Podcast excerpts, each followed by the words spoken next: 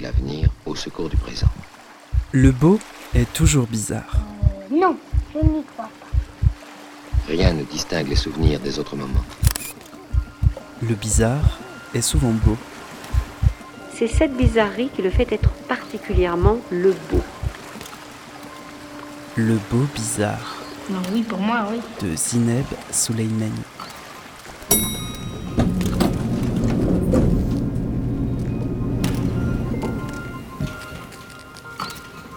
Bonjour à toutes, bonjour à tous. Bienvenue dans le beau bizarre. Un espace sonore libre et hybride. Un espace qui aime aller à la rencontre des sonorités du monde.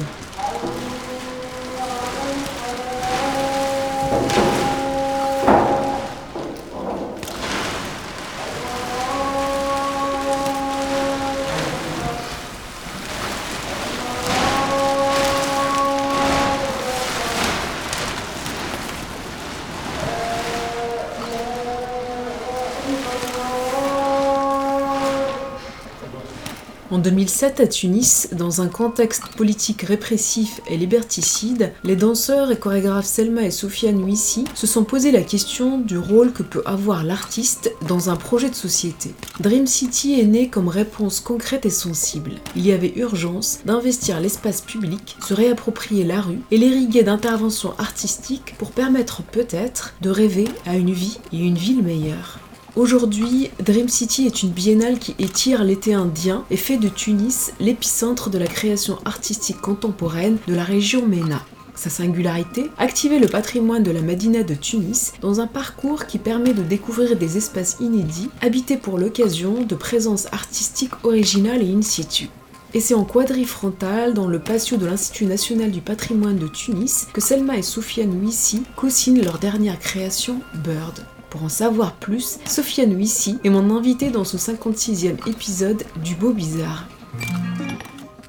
Sofiane Huissy, bonjour. Merci d'avoir accepté mon invitation dans le Beau Bizarre. Vous êtes danseur, chorégraphe et avec votre sœur Salma Ouissy, vous êtes les cofondateurs et les co-directeurs artistiques du festival Dream City ici à Tunis. À Tunis où l'on se rencontre pendant cette édition du festival où vous présentez votre dernière pièce Bird. Mais avant d'entrer dans cette actualité, j'aimerais faire une connexion avec la France où vous présentez régulièrement votre travail et démarrer par l'écoute d'un premier extrait si vous voulez bien.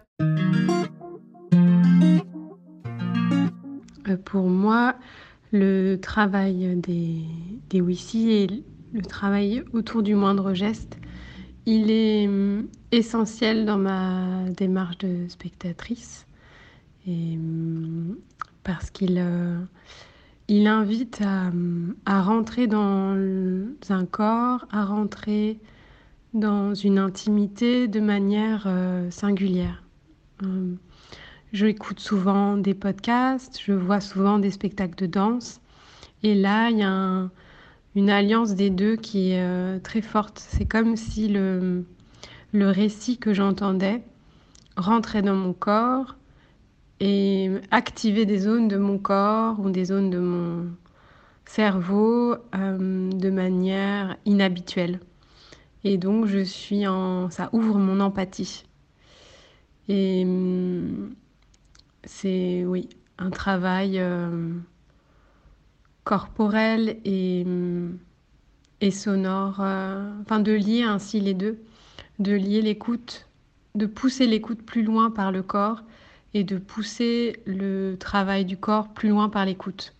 Et c'est vraiment à cette jonction que le travail euh, m'intéresse. Il y avait évidemment une autre dimension, c'est d'entendre parler euh, euh, de récits, enfin, des portraits de personnes euh, qu'on n'a pas l'habitude d'entendre dans des pays, euh, enfin, en, rapport à- en lien avec des pays qui ne sont pas visibilisés euh, en France. On n'a pas l'habitude d'entendre ces récits-là. Donc il y a cette euh, visibilité des récits. Et en même temps aussi, moi j'aime beaucoup voir le travail du corps euh, qui laisse la liberté au corps euh, de tout à chacun de, euh, de s'exprimer. Oui, cette liberté du, corps qui est chorégraphiée, euh, qui, est, qui donne un cadre, mais qui donne la possibilité de voir la singularité des gestes de tout à chacun. Enfin, c'est vraiment euh, le mimétisme que des gens, que tout à chacun, chacune a sur scène, voilà, de corps qu'on voit habituellement dans la rue, mais qui là sont mobilisés à reproduire une autre gestuelle qui est en train de parler. Donc c'est vraiment un corps qui parle, qui est reproduit, qui est, euh, qui est incarné plus que reproduit. Et ce corps euh, qui parle, enfin j'aime aussi voir euh, à des moments dans la pièce ne plus écouter, mais voir ces corps qui agissent ensemble. Enfin de voir plusieurs corps reproduire un seul et même corps. Et ça, je trouve ça très très beau, même sans savoir qu'il reproduisait un corps, parce que la première fois que je l'ai vu, c'était aux rencontres euh, chorégraphiques internationales de Seine-Saint-Denis. Et euh, je, ne connaissais pas le processus. Et c'est au fur et à mesure des portraits, euh, presque du deuxième portrait, que je comprends. C'est ça aussi qui est très fin dans cette pièce, c'est qu'on est amené à comprendre le processus au fur et à mesure. Au départ, on a absolument... Enfin, je m'interrogeais sur ce geste que je voyais. Est-ce que c'était le geste de la personne qui parlait? Est-ce que c'était un autre geste qui avait été chorégraphié Enfin, tout est possible au départ. Et ça, j'aime ce travail très fin euh, des, des Wissi, de Selma et Sofiane, d'arriver progressivement, d'arriver progressivement à ce que l'on puisse rentrer aussi dans le processus. Donc c'est généreux également dans la réception, c'est qu'on rentre dans leur démarche, on, on comprend. Mais voilà, pour résumer, je dirais qu'il y a ce corps sonore, ce, son, cette voix incorporée, ce travail aussi du, du moindre geste, de, du geste euh, ordinaire, du geste du quotidien, qui est ainsi mis en scène avec ses déplacements dans l'espace, cette, euh, le fait qu'il y ait cette choralité de, de corps pour, euh, pour dire ou pour, ouais, pour dire un, un, un récit. Voilà, ça m'a beaucoup plu. Et également euh, de rentrer dans un processus, de comprendre ce qui est en train de se passer. Qu'est-ce que les personnes voient? Est-ce qu'elles nous voient? Est-ce que c'est en direct? Est-ce que c'est un vrai film? Pas un vrai film? Et j'aime voir des pièces comme ça où ça, ça questionne. Donc c'était, voilà, pour moi c'était très important que ça fasse partie, euh, que ça fasse partie de ce, de ce, de ces week-ends qui justement euh, questionne les espaces, questionne la réception aux œuvres, questionne les dispositifs. Et donc, euh, pour moi, la présenter euh, euh, au théâtre de Gennevilliers, c'était dans le cadre de Sur les bords que je commissariais avec Frédéric Hermann, directrice de projet au théâtre de Gennevilliers. C'était vraiment. ça, ça faisait vraiment sens. Alors ici, la voix de Charlotte Imbeau, co-curatrice du festival Sur les bords, porté par le théâtre de Gennevilliers en région parisienne, qui a donc invité un de vos précédents projets, Le Moindre Geste, et qui partage ici avec générosité sa réception de votre travail sur ce projet. Est-ce que vous vous reconnaissez dans, dans ces paroles et est-ce que cette approche qu'elle décrit est commune à tous vos projets? Oui, absolument. Euh, alors euh, oui, euh, d'abord je suis très très touché par la lecture de Charlotte, que je réceptionne avec bonheur et avec grande écoute. Et c'est extrêmement juste, elle pose des mots très justes sur euh, le travail. Effectivement, c'est la trame, en tous les cas dramaturgiques, c'est la trame de recherche et, euh, de tous ces protocoles euh, qu'on invente depuis longtemps avec Selma, euh, que ce soit le projet euh, communautaire Laroussa en région rurale, que ce soit le protocole Dream City, puisque c'est un laboratoire expérimental finalement. Tous ces projets-là sont vraiment une continuité de ces corps qui nous habitent et de toutes ces réflexions qu'on a autour du geste du quotidien, un geste non surfait, non surjoué, non surhabité et qui, et qui évoque à tout à chacun son, et qui, qui lui révèle son espace intime sans aucune prétention, euh, dans une grande humilité et dans une grande distanciation. Comment rendre euh, voilà, euh, tout ça accessible, comment construire des espaces communs, comment rendre l'invisible visible, comment redonner valeur à la singularité de chacun, ce qui fait la richesse de toutes nos sociétés? Donc il y a une il y a une véritable réflexion avec Selma qui nous habite depuis longtemps. C'est aussi ce corps euh, social, ces corps sociaux, cette multitude de corps et de présence. Quand je parle de corps, je parle de mémoire, je parle de récit de vie, je parle de narratif, d'expérience de vie. Et notre geste est, euh, à mon sens, notre geste artistique est très très lié à la vie en fait. Et c'est un prolongement de la vie. Comment esthétiser cela? Comment l'amener euh, au plus grand nombre, comment le partager avec le plus grand nombre dans une totale sincérité et comment se dénuder et avoir l'audace et, la sincérité de se mettre à nu pour aussi dévoiler la fragilité de l'humain, de nous tous, qu'on essaye de camoufler derrière des, de multitudes multitude carapaces et faciès et en fait, c'est euh, vraiment euh, déserter tous ces corps pour revenir au, corps principal, au corps central, presque, euh, presque à l'âme de chacun et au, souffle premier de, nous. Et visiblement, ça résonne tout un chacun et toute une chacune. voilà, c'est. oui, je suis totalement d'accord avec ce que Charlotte vient de nous décrire. Eh bien, justement, vous parlez de, votre sœur Salma, votre sœur qui n'a pas pu être avec nous aujourd'hui. Mais j'avais envie de, la, de faire résonner sa voix avec nous pour poursuivre sur ce processus. On l'écoute Donc, c'est un protocole. On travaille beaucoup par protocole et aussi sur partition. Donc à chaque projet, en fait, euh, pour créer ces dispositifs, s'il fallait donner une, euh, voilà, un gros titre, une ligne rouge. Euh, à chaque fois, c'est la manière, c'est une manière de créer des sociétés, rêvées. Euh, on écrit pour celui-ci, on a écrit tout un protocole euh, qui contient cinq questions qui sont communes à toutes les villes qu'on traverse. Euh, et ces cinq questions nous permettent de partager un moment d'interview euh, avec des personnes euh, qu'on rencontre dans les villes qu'on visite. donc il y a cette idée aussi de, de, partager un moment où on a le temps, on se pose pour écouter, il faut avoir le temps d'écouter ces personnes-là.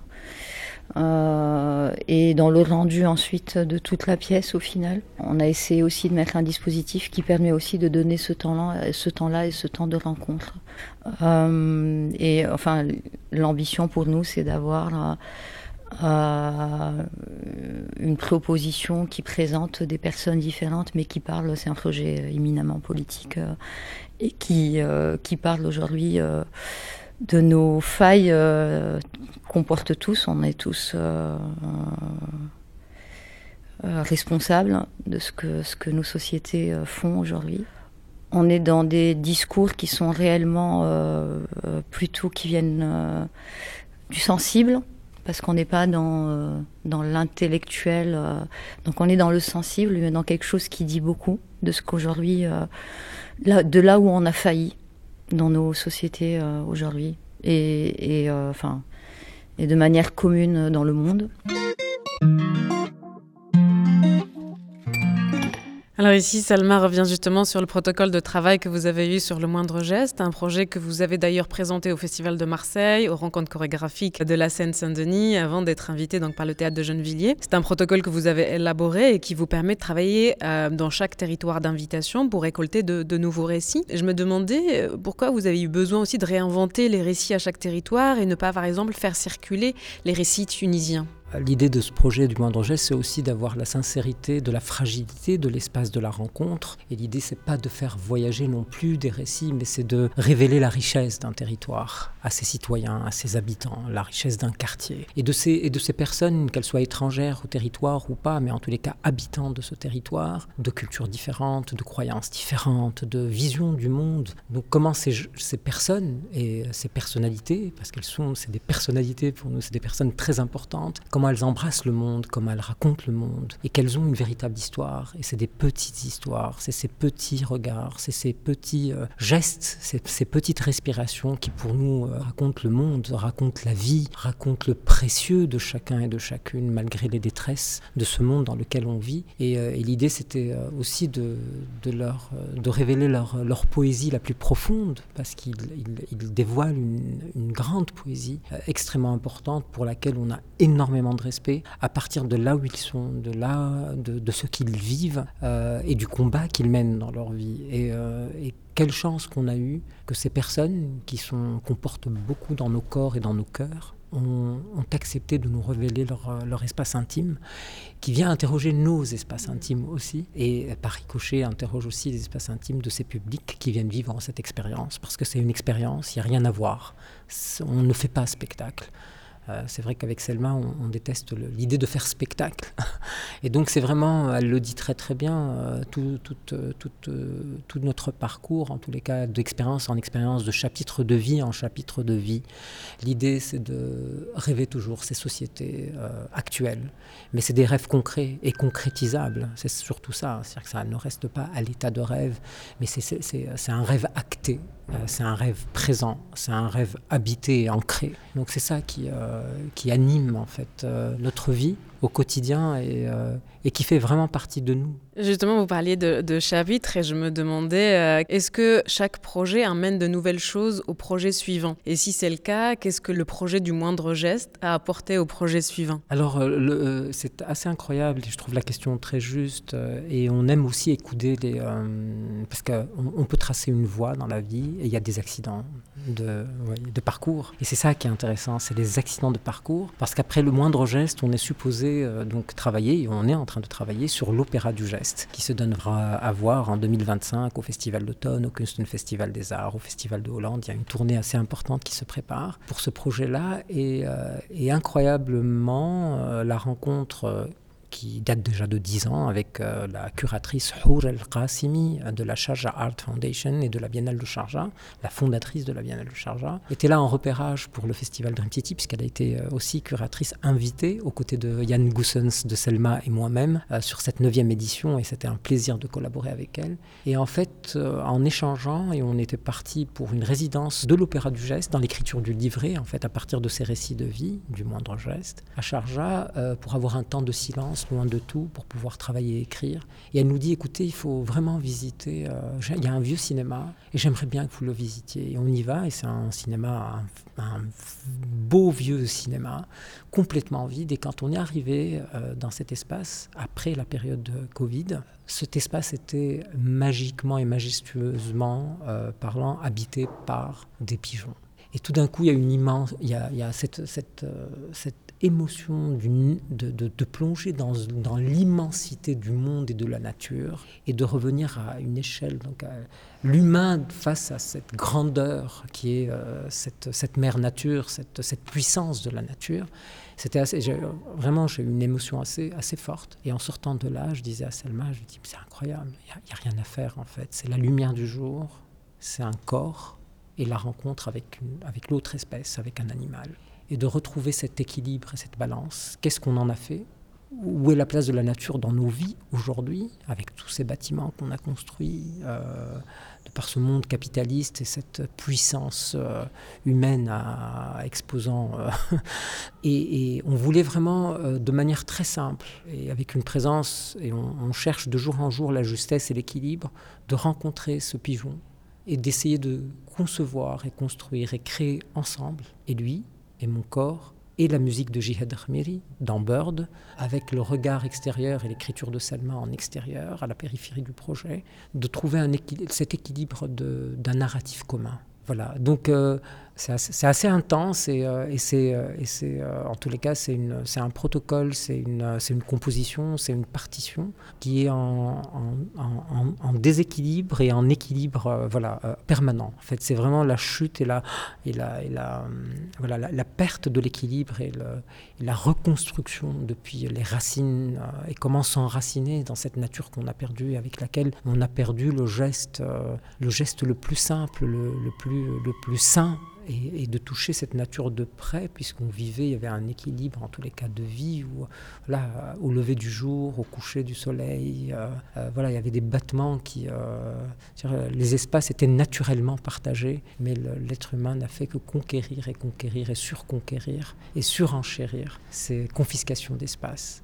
Justement, revenons justement à, Tunis pour parler de votre tout dernier projet. C'est intéressant, je n'avais pas imaginé cette question qu'elle allait faire comme ça le tuilage. Donc votre dernière pièce s'intitule Bird, vous l'avez créée ici à, Tunis pour le festival Dream City. Vous avez commencé à en parler, mais est-ce que vous pourriez nous raconter d'abord l'intuition qui vous a donné envie de vous lancer dans cette nouvelle recherche, vraiment la, toute première intuition? Alors on l'a créée pour être juste, elle a été euh, coproduite par euh, la Biennale de donc, euh, donc la dernière biennale 2023 et euh, le festival Dream City. Et donc l'avant-première s'est faite euh, en ouverture à la Biennale de Sharjah, curatée par euh, Houl Qassimi. Et donc on a performé ce protocole, cette expérience de vie avec les pigeons donc le 8 février à Sharjah. Et puis, et puis effectivement, là on ouvre les portes à Tunis avec cette première et avec cette série de dates, ce qui est intéressant parce qu'on l'expérimente, je l'expérimente à raison de trois fois par semaine. Donc j'ai trois, trois actes différents et trois chapitres, euh, puisqu'on est trois semaines sur, euh, sur, euh, sur le festival. Et effectivement, l'inspiration première, c'est ce que je disais tout à l'heure, c'était la rencontre à,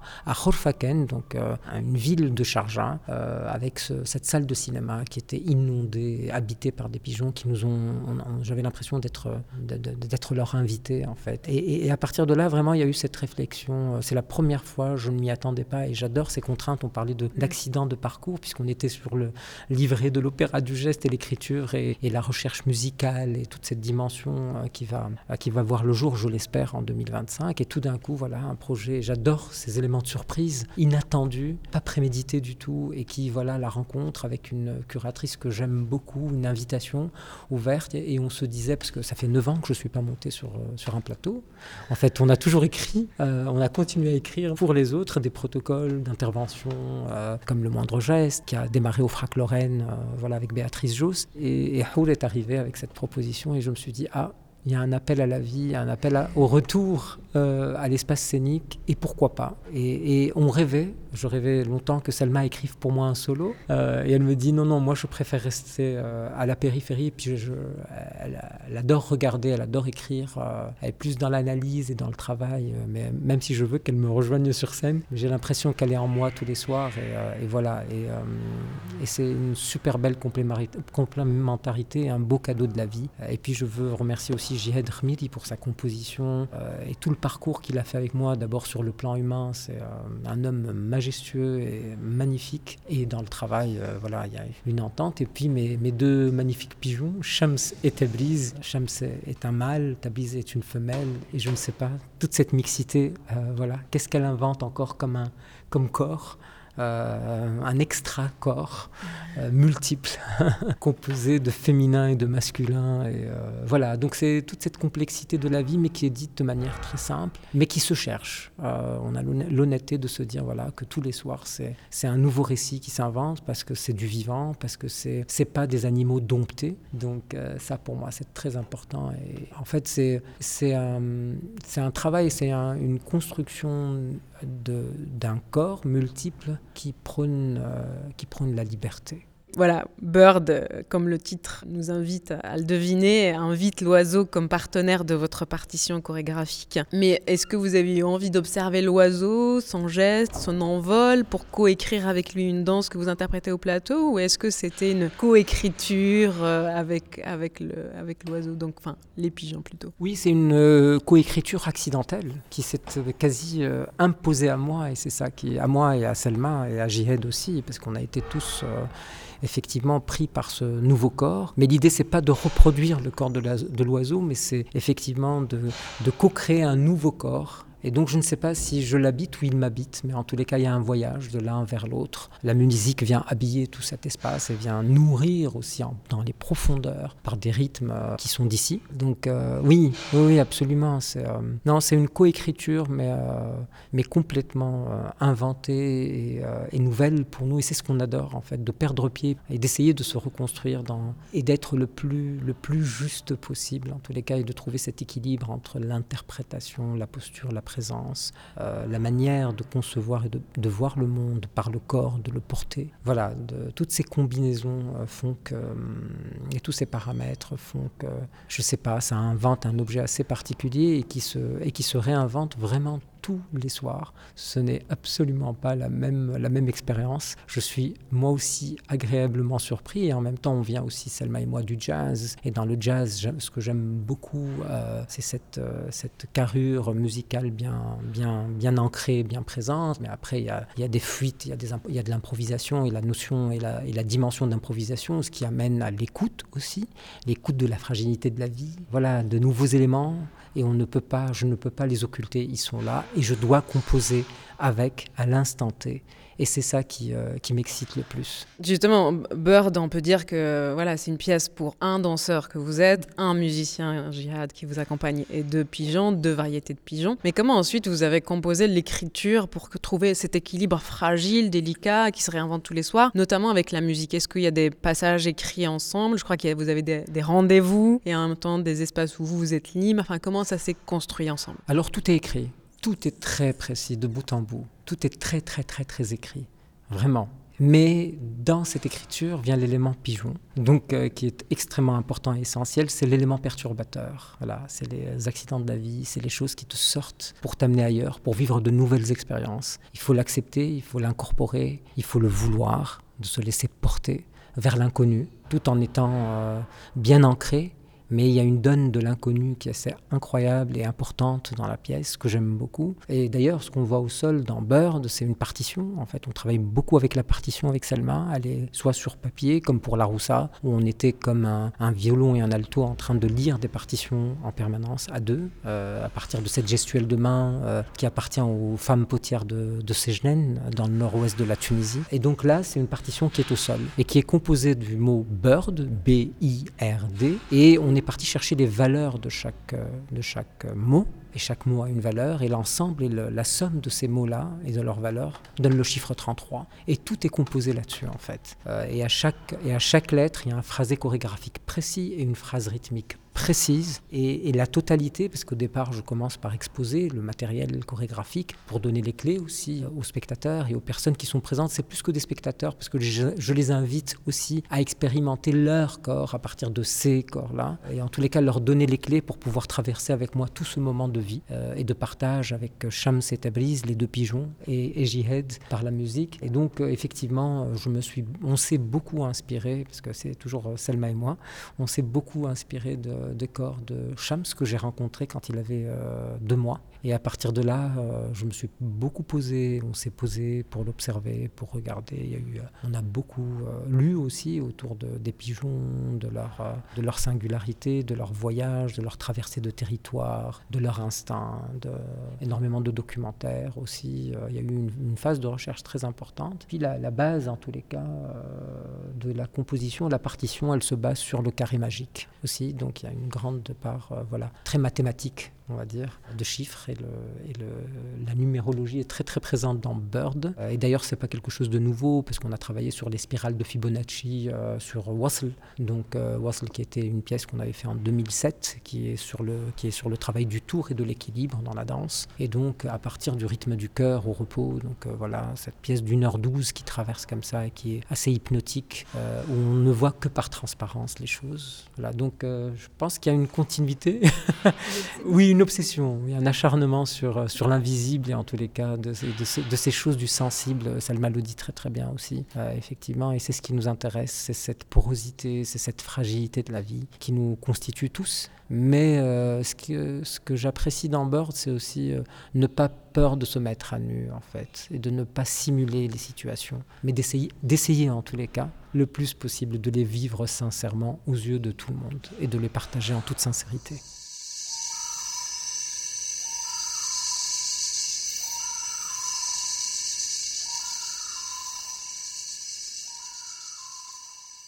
Je pense à une, une remarque, de, une très jolie remarque et un compte rendu qu'avait fait mon doctorant Thibault de Meyer, qui m'aide vraiment très bien dans, ses travaux, qui a une force spéculative absolument incroyable, et qui disait, il avait lu un livre de la philosophe euh, Salomé Vogelin à propos de la puissance des sons. Il disait, qu'est-ce que le son change dans notre rapport au monde? Et en fait, il, disait, en fait, quand on est dans l'ordre du visuel, on est dans l'ordre de la certitude. D'ailleurs, il faut le voir pour le croire et des choses comme ça. Alors qu'avec un son, quand vous entendez un son, vous avez une énigme qui se crée. Vous ne savez pas nécessairement d'où il vient, vous ne savez pas qui l'a produit. Et il disait, le son vous pousse à aller voir, à aller voir plus loin. Il vous met en quête. Et il disait qu'il y avait une très grande différence, et c'est assez joli, entre la vérité visuelle et la vérité sonore. La vérité visuelle, disait-il, est une vérité référentielle. Je vois cette chose et je sais à quoi elle réfère. Donc on est dans l'ordre de la vérité où, d'une certaine manière, il y a une certitude qui va s'installer. Alors que si j'entends un oiseau chanter, il disait, c'est, on est dans l'ordre d'une vérité générative, c'est-à-dire une vérité qui doit se mettre en quête de plus de réel. Je ne sais pas où est cet oiseau, je ne sais pas qui il est.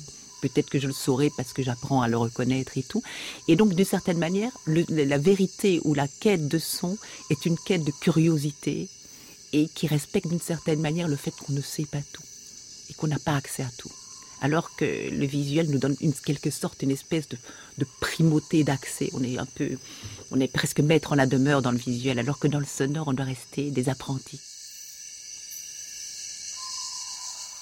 Ici, la philosophe Vinciane Després, qui a écrit le livre intitulé Habiter en oiseau, nous invite à la vertu de cultiver notre euh, écoute pour se mettre en quête de sens, d'un nouvel ordre de sens en tout cas. Est-ce que c'est cette curiosité-là aussi qui vous a guidé à co-écrire cette partition avec et en présence d'oiseaux, avec le visible et avec l'invisible aussi? Oui, absolument. C'est une philosophe que j'aime beaucoup, que j'écoute et qu'on écoute beaucoup, énormément, et d'ailleurs qu'on a, qu'on a lu pour, euh, pour Bird, absolument, et qui, euh, qui a enrichi aussi le travail et, euh, toute la notion de territoire euh, aussi. C'est extrêmement important ce qu'elle dit et elle nous a éclairé énormément. Et effectivement, c'est cette dimension de quête de choses qu'on ne perçoit pas. Et j'ai l'impression, c'est tellement juste ce, qu'elle dit. Euh, effectivement, c'est cette quête, euh, je ne sais pas si c'est de la vérité ou des vérités, mais en tous les cas de l'imprévisible, de, euh, de, choses qu'on ne connaît pas. Et, l'idée, ce n'est pas de les toucher, mais c'est de les palper. ce n'est pas de les rendre visuels, pas du tout, mais la dimension du sensoriel et du champ du sensible, Selma en parle tout à l'heure, effectivement, mais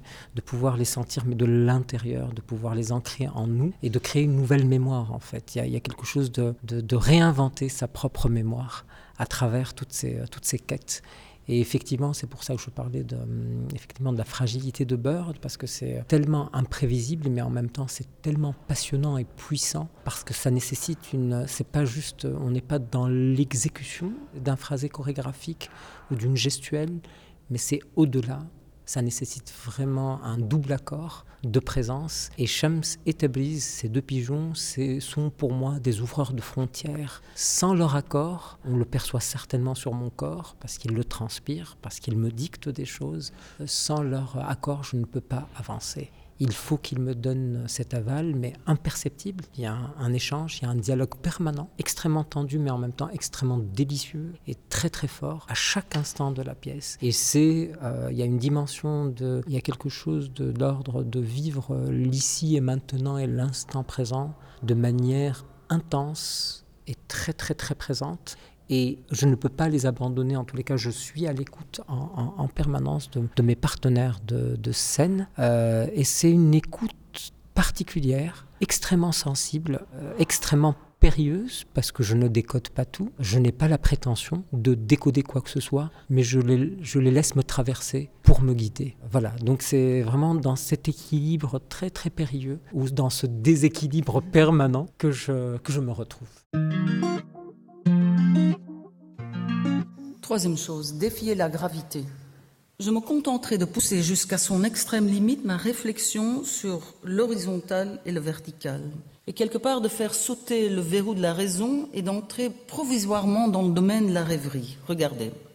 Lorsque ma station debout, verticale, donc la verticalité de la colonne vertébrale, tend de se conjuguer avec l'horizontalité, il y a deux conséquences possibles ou bien je tombe, ou bien je vais aller à l'autre horizontalité, dans l'air, et je vole. Soit je suis morte, soit je deviens oiseau. Et ce serait donc ma définition 3, chorégraphier, c'est défier la gravité. Avec ce propos, je veux rendre hommage à la chorégraphe américaine Trisha Brown. Je lui vouais je lui voue toujours une intense admiration. What is the most beautiful movement? Quel est le plus beau des mouvements? Lui avait demandé un journaliste et Trisha Brown avait répondu du tac au tac flying, voler. Mais au fond, est-ce vraiment une rêverie? Volare, Felice d'Estare Lassou, tout bien pesé, c'est beaucoup plus mécanique et rationnel que cela. La réflexion sur la gravitation est plutôt l'indice d'un passage. C'est même peut-être le passage de la danse classique à la danse moderne.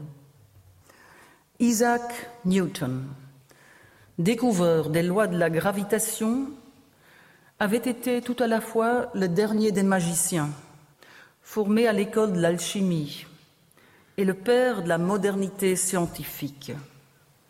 Isaac Newton était un passeur. De la même manière, j'oserais dire que cette magicienne qui était Trisha Brown nous a fait passer des schémas de la danse classique où traditionnellement les mouvements sont réglés par les lois de la géométrie. Et avec Trisha, il y a une des principes révélations de la danse moderne qui sont euh, venus à la surface, nos mouvements dépendent de la manière dont nous composons, dont nous négocions avec la gravitation pour nous en servir et pour la défier.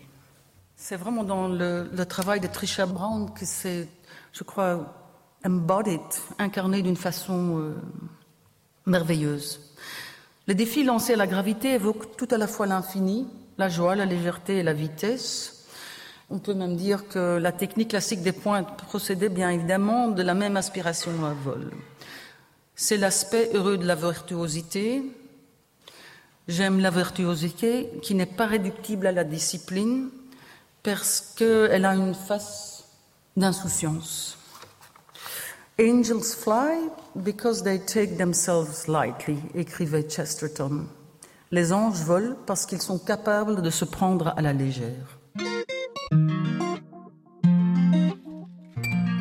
La danseuse et chorégraphe Teresa de Karsmaker, dans une conférence donnée au Collège de France, où elle tentait de donner après 40 ans de carrière sa ou plutôt ses définitions du geste de chorégraphier. Et dans cette troisième définition, elle évoque la défiance de la gravité en prenant exemple sur l'oiseau. Et vous, dans votre Bird, vous, à plusieurs moments, vous cherchez aussi, je crois, à défier la gravité dans un corps à corps avec l'oiseau, même, je dirais. Comment vous avez trouvé votre danse dans ce projet? Est-ce que vous avez cherché euh, une tentative de, conversation avec lui?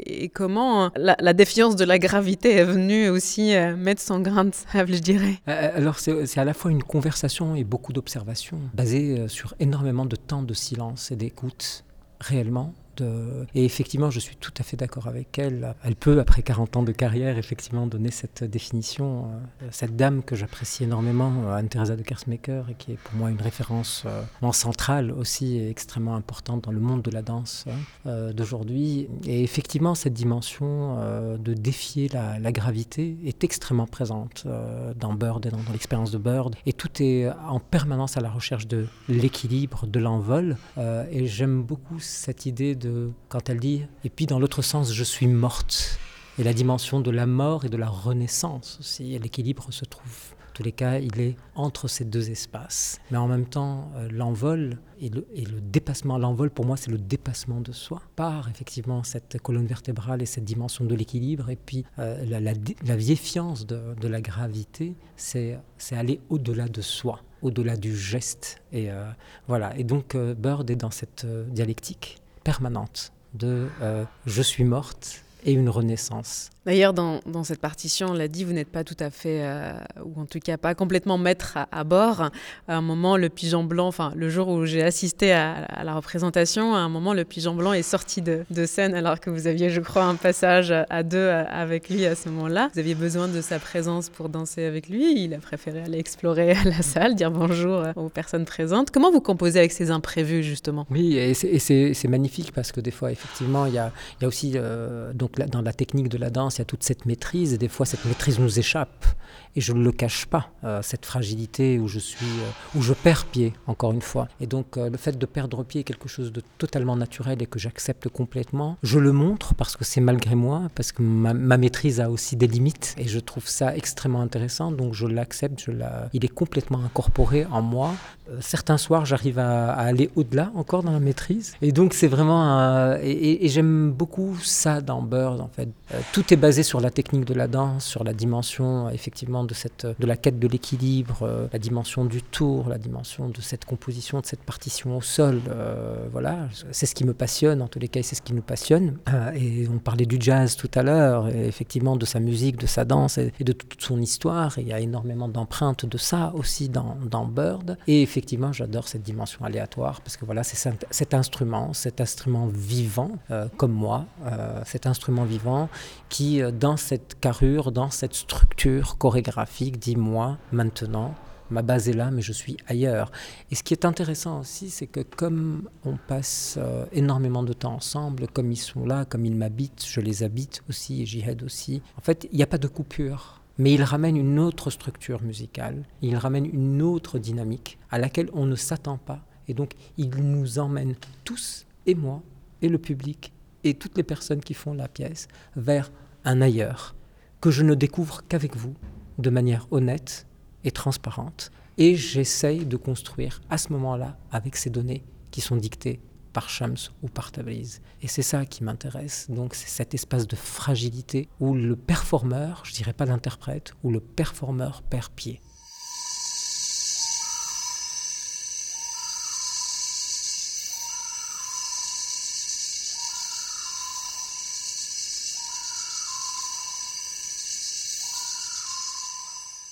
C'est autre chose que j'attends des oiseaux. Et j'attends d'eux de nous ouvrir l'imagination. C'est-à-dire de pouvoir multiplier, je reprends une phrase de, l'anthropologue Vivros de Castro, de multiplier les mondes, c'est-à-dire de multiplier les manières d'habiter. Et je pense que notre imagination, elle pourrait s'en sortir, je pense, plus flexible, peut-être plus euh, mieux nourrie, si en lieu et place de ces quelques pauvres conceptions du territoire que nous avons et de la propriété privée qui le marque tellement cette conception, on avait des conceptions beaucoup plus larges, beaucoup plus diverses, beaucoup plus. Ça, c'est le premier point. Et le deuxième point, c'est que d'une certaine manière, moi, je ne m'autorisais pas trop d'analogies parce que je les trouve très périlleuses, mais aussi parce que je voulais pas faire quelque chose qui est le sale coup qu'on fait au lecteur, c'est-à-dire de faire tout le travail d'imagination à sa place. S'il y avait quelque chose, il me semble qu'un livre peut, produire comme comme bonheur et à la fois comme, comme travail intéressant pour un lecteur, c'est de laisser le lecteur repartir avec et lui-même nourrir ce livre avec sa propre imagination en faisant lui-même ses analogies. Et là, libre, je vais dire, ça c'est le travail du lecteur et je pense que ça fait partie, je pense, du boulot de, enfin en tout cas tel que je le conçois, de mon boulot de philosophe, c'est de mettre les autres après moi au même travail jubilatoire de la pensée que ce que j'ai pu recevoir de ceux que je lisais. Vincien Després encore raconte ce qu'elle attend de son observation de l'oiseau. Et je me demandais, euh, qu'est-ce que vous aussi vous attendez de, de, de, l'oiseau, Sofiane ici Qu'est-ce que permet l'observation des oiseaux d'une nouvelle manière peut-être d'habiter le monde? Attendre, je, euh, sincèrement, je n'attends absolument rien. Donc je n'ai pas d'attente particulière, c'est ça que je veux dire. Mais effectivement, euh, c'est une, une grande leçon de multiplicité de territoires, effectivement. Euh, donc quand je parle de, de, territoire, dans, dans, le sens large, mais aussi dans le sens physique du territoire, donc les corps. Et le corps est donc cette, cette dimension de pouvoir euh, à la fois se sentir pluriel, au travers de ce qu'il nous propose et, nous déplace pour toucher à des parties sensorielles existantes en nous, mais qui sont ignorées et, qui, et que je découvre vraiment au travers de, de ce nouveau corps qui m'amène à aller puiser l'énergie ou en tous les cas découvrir des espaces en moi euh, auxquels je n'étais pas du tout euh, éveillé. Donc voilà, c'est toute cette richesse-là et c'est réellement c'est la, la richesse de la rencontre, d'une rencontre que je n'arrive pas à... Hum, je ne veux pas l'analyser, je ne veux vraiment pas l'analyser, la conscientiser. J'aime beaucoup la dimension de l'inconscient, de, de, la surprise, de, de l'élément de, voilà, surprenant qui vient me bousculer, euh, m'interroger sur euh, effectivement euh, mon parcours de vie, sur la manière de, de, concevoir aussi un plateau. C'est quoi d'être sur un plateau? C'est quoi aujourd'hui écrire une pièce chorégraphique ou un phrasé chorégraphique? De quelle manière? Pour quel public? Et tout cela vient vraiment réinventer en tous les cas nos espaces de, création aussi, parce que la, la finalité est un peu aussi égoïste et elle est au service d'une pratique aussi artistique et c'est aussi des éléments qui viennent bousculer les interprètes. En tous les cas, moi, en, tant que performeur, ça vient me bousculer, m'interroger sur ma manière d'être, de me questionner sur ma présence sur un plateau, sur euh, comment aborder euh, un, phrasé chorégraphique, quelle est, l'intensité de la présence, jusqu'où on peut aller, qu'est-ce qui est trop, qu'est-ce qui est pas assez. Et, c'est extrêmement. Euh, je suis chanceux d'avoir euh, pu travailler euh, sur ce projet qui va encore m'accompagner pendant longtemps puisqu'il y a une tournée qui se prépare. C'est pas juste exposer à, des publics différents, mais c'est partager avec eux vraiment un, instant euh, de total, d'une totale sincérité et, et, une mise à nu totale en fait de, ce que peut être un performeur à la rencontre de quelque chose qu'il ne, qu'il ne maîtrise pas. Parce que d'habitude on, maîtrise de bout en bout notre espace et là vraiment il y a des éléments de surprise. Euh, je le disais tout à l'heure, c'est pas des oiseaux domptés, c'est des oiseaux libres qui ne sont pas en cage. Pour moi, c'est très très important qu'ils gardent leur liberté, puisque moi-même je suis à la quête de la mienne, donc, euh, voilà.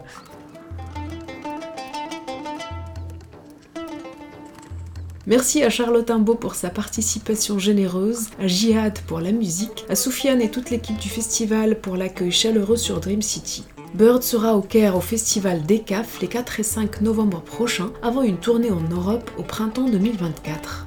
C'était Le Beau Bizarre, un podcast du studio indépendant Audio Sauti, disponible sur les plateformes d'écoute. Si vous appréciez ce travail, sachez qu'il est désormais possible de le soutenir. Vous trouverez le lien Tipeee dans la bio. Merci de votre écoute et merci de votre soutien.